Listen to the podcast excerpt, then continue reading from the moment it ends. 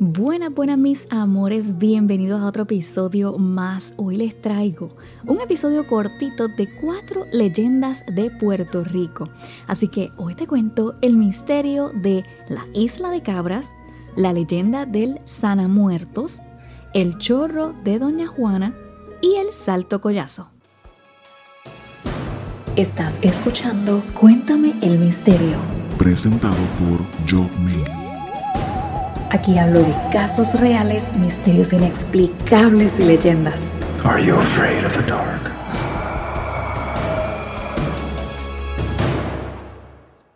Bueno, comienzo diciendo con que esto es un resumen de las leyendas o podría decir las partes más interesantes de ellas. Vamos a empezar con la isla de Cabras. Al parecer, la isla de Cabras tiene aún mucha energía de algunas de las personas que murieron allí. Y es que la isla de Cabra era una estación de cuarentena a principios del siglo XIX. ¿Y qué significa esto? Bueno, los barcos que venían tenían que ser inspeccionados y si estabas enfermo de cólera, lepra o fiebre amarilla, tenías que quedarte aislado en ese lugar. Y esto para prevenir que se convirtiera en una pandemia. Así que como la mayoría de estas personas a la larga morían, ellas eran enterradas en el cementerio de la isla, que también se ha dicho que se siente que hay entidades paranormales. Esto me deja ver que puede haber mucha energía residual. Bueno, esa es mi opinión. Yo sé que hay quienes piensan que hay fantasmas y puede ser que sí, y que yo esté equivocada, pero para mí esto en específico de lo que estoy hablando es energía residual por lo que pasó. En comparación, claro, con la energía paranormal que es un poco más fuerte y es diferente. Aquí en el podcast hay muchos episodios en los que hablo de eso. Pero volviendo a la isla de Cabras, las instalaciones fueron cerradas oficialmente en el 1923 por las condiciones inhumanas. Pero hoy día es un parque muy bonito, de hecho. Eh, tiene gazebos al que puedes alquilar y hacer actividades al aire libre. La próxima leyenda es la leyenda del Sana Muertos y esta ocurre en el barrio Barros del pueblo de Orocovis. Todo pasa años atrás cuando aún los caminos eran hechos a mano. Y les cuento que uno de estos días, un grupo de personas llevaba al cementerio local un féretro en madera rústica y por supuesto con la persona que había fallecido adentro. La parte más complicada del camino era pasar por el río, porque no había otro camino para llegar al cementerio. Bueno, pues una de las personas que cargaba el féretro se resbaló y en esto se cae el féretro con todo y persona al río. Entonces la caja se rompe y el cuerpo cayó sobre las rocas del río. de repente, el muerto se levanta. Se levanta pidiendo auxilio a las personas que estaban allí. Esto provocó que todos salieran corriendo a las millas de chanflán. Y el muerto, bueno, ahora más vivo que nunca, estaba confundido con todo lo que estaba pasando.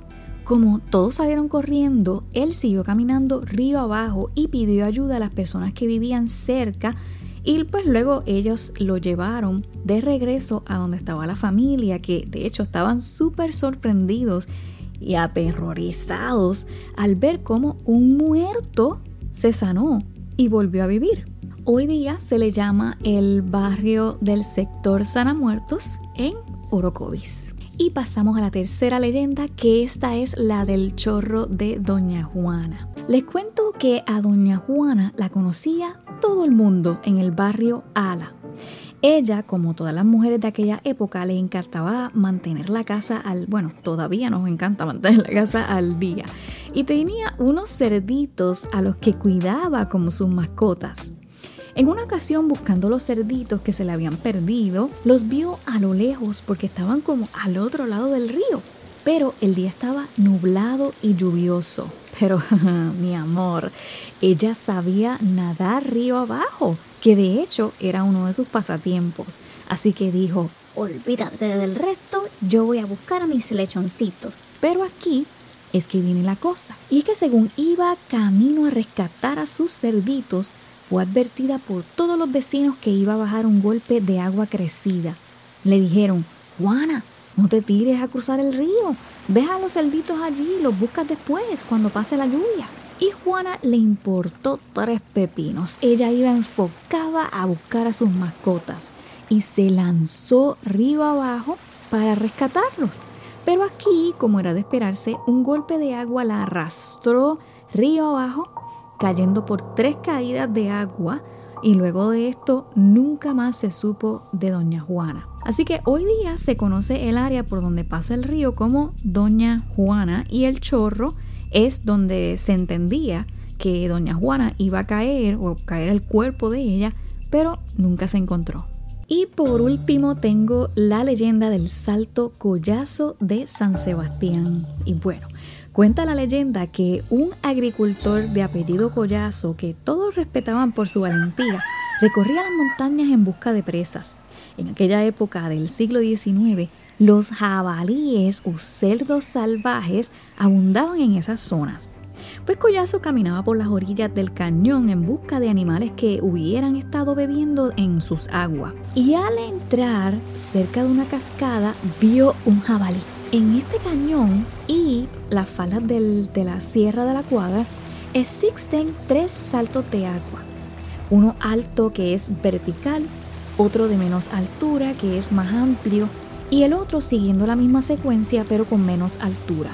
Collazo vio al cerdo y lo persiguió, pero de momento se cambiaron los papeles porque Collazo estaba siendo perseguido y cuando el cerdo iba para encima de él a atacarlo violentamente, Collazo no encontró más que treparse horrorizado a un árbol. Las ramas se estaban rompiendo poco a poco y con este miedo porque sentía que no tenía escapatoria, ya saben, incapaz de soportar el peso del hombre, las ramas quebradizas se partieron.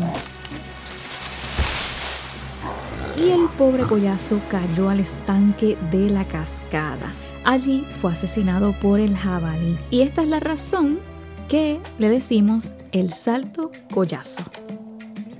Pero bueno, mis amores, hasta aquí el episodio de hoy. Recuerden que les envío un abrazo gigantesco y te espero por aquí la próxima semana. Chao.